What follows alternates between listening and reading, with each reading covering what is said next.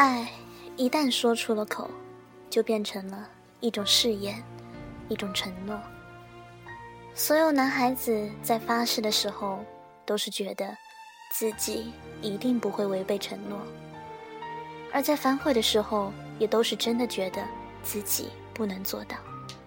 所以，誓言这种东西，无法衡量坚贞，也不能判断对错，它只能证明，在说出来的那一刻，彼此曾经真诚过。夜夜陪着你的海，心情又如何？灰色是不想说，蓝色是忧郁，而漂泊的你，狂浪的心停在哪里？听众朋友们，大家晚上好，现在是北京时间。十八点十分，你们收听到的依然是由小小琪主播的《旧城旧人》。在这里，我们一起聆听内心最深处的声音，触碰那尘封已久的回忆，让小小琪和你们一起习惯那些本应该习惯的，忘记那些本应该忘记的。的声音，叹息着谁又被伤了心，却还不清醒。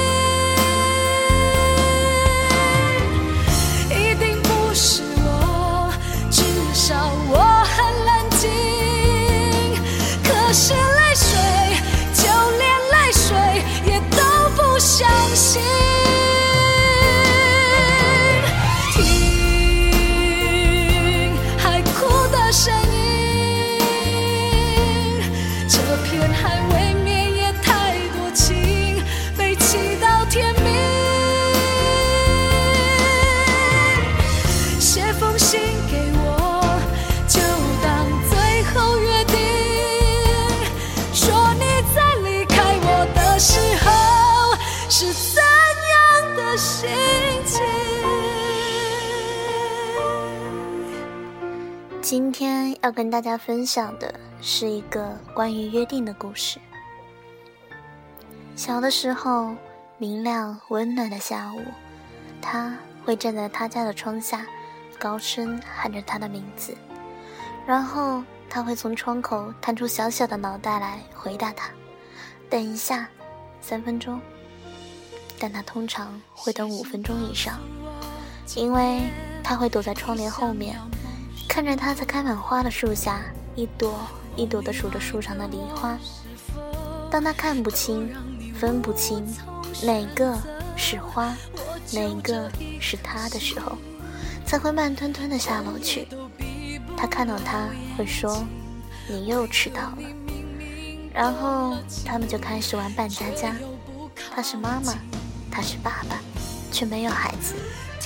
他把掉下来的花瓣撕成细细的条，给自己的小丈夫做菜吃。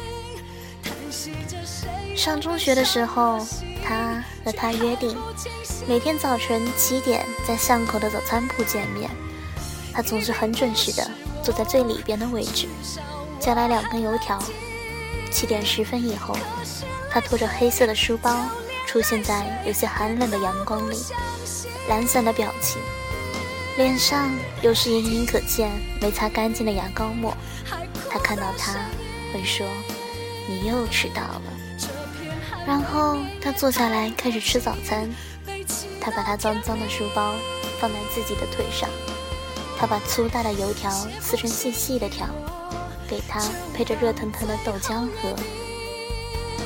说你在离开我的时候是怎样的心情？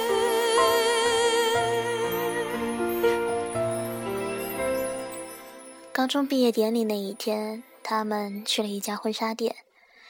他指着一套婚纱对他说：“我好喜欢那套婚纱。”他看那套婚纱，不是白色，而是深蓝色的，蓝的有些诡异，有些忧郁，就像新娘一个人在教堂里。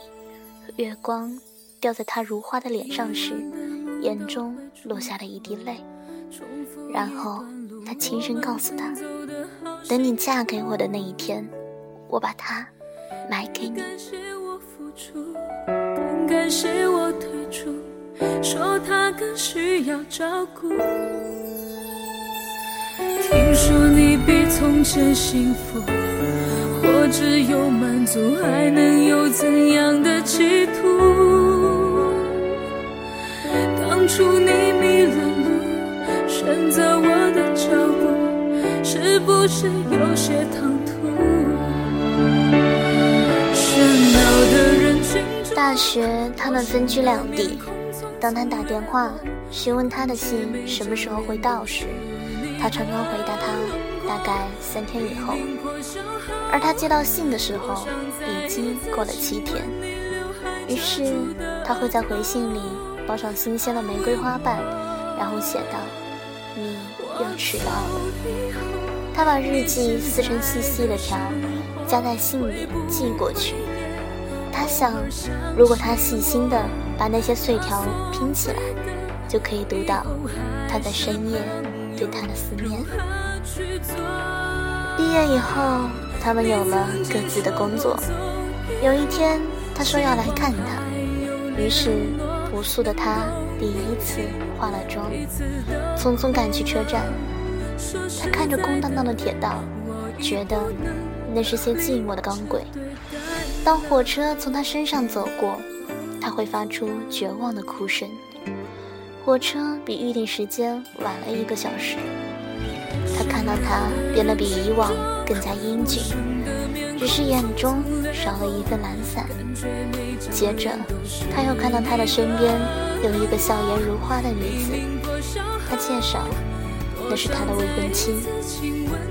他只是说了一句：“你又迟到了。”那天晚上，他把他写过的信撕成了细细的条，让一团温柔的火苗轻轻舔舐着他们的身躯。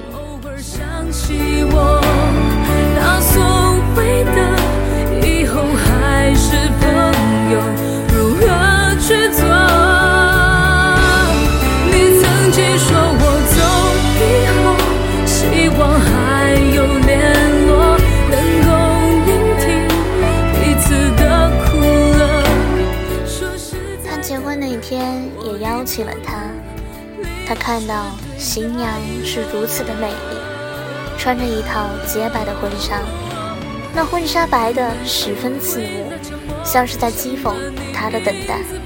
没有人发觉他在晕眩。第二天，他就搬去了一个小城市，没有人知道他在哪里。他决心要从这个世界里蒸发，从他的生活里蒸发。你现在的生活会不会也偶尔想起我？那所谓的以后还是朋友，如何去做？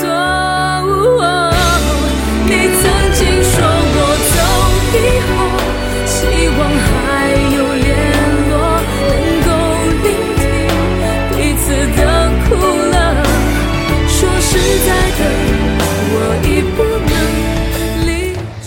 他像大多数都市里小有成就的男人一样，经历了事业上的成功、失败、离婚、再婚、再离婚、再结婚、丧妻，在他的生命里路过了许许多多的女人，他们有些爱他，有些被他爱，有些伤害了他。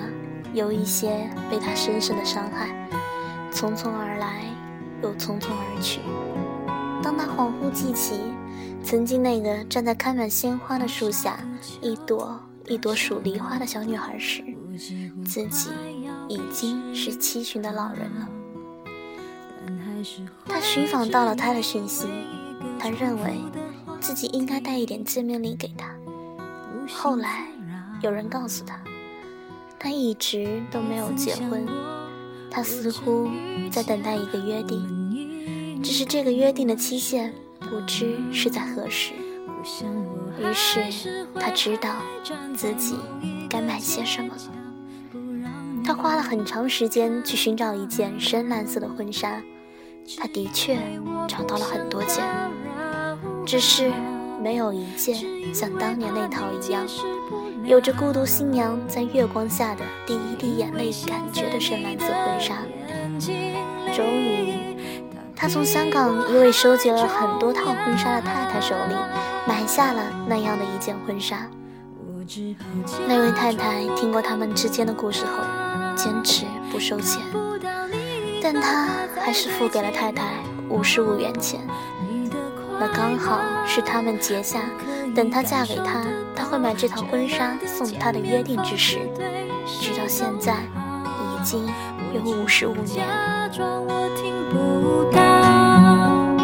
听不到别人口中的他好不好？再不想问，也不想被通知到，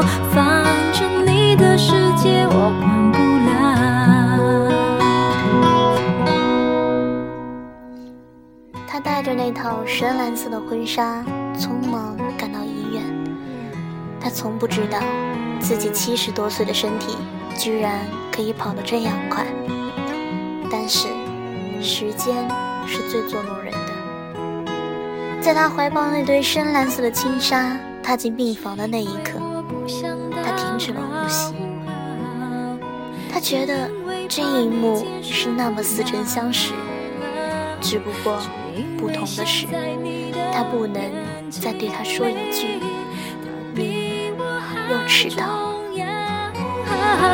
我只好假装我看不到，看不到你和他在对街拥抱。你的快乐，我可以感受得到。这样的见面方式最只好假装我听不到，听不到别人口中的他好不好？再不想问，也不想被通知到，反正你的世界我管不了。若不想他一直都在等待约定的期限，尽管他总是迟到，但他从没想过，那最后一个约定的期限，就是他一生的时间。